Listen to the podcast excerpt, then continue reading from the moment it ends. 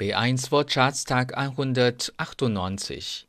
Für 为了对于或用于。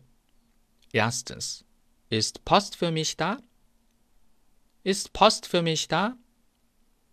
Zweitens. Ich habe die Schlüssel für meine Wohnung verloren. Ich habe die Schlüssel für meine Wohnung verloren. Drittens. Gibt es hier einen Sportverein für Jugendliche? Gibt es hier einen Sportverein für Jugendliche? Viertens. Diese alten Möbel haben wir für 100 Euro bekommen. Diese alten Möbel haben wir für 100 Euro bekommen. Fünftens. Für einen Anfänger spielt er schon sehr gut Klavier. Für einen Anfänger spielt er schon sehr gut Klavier.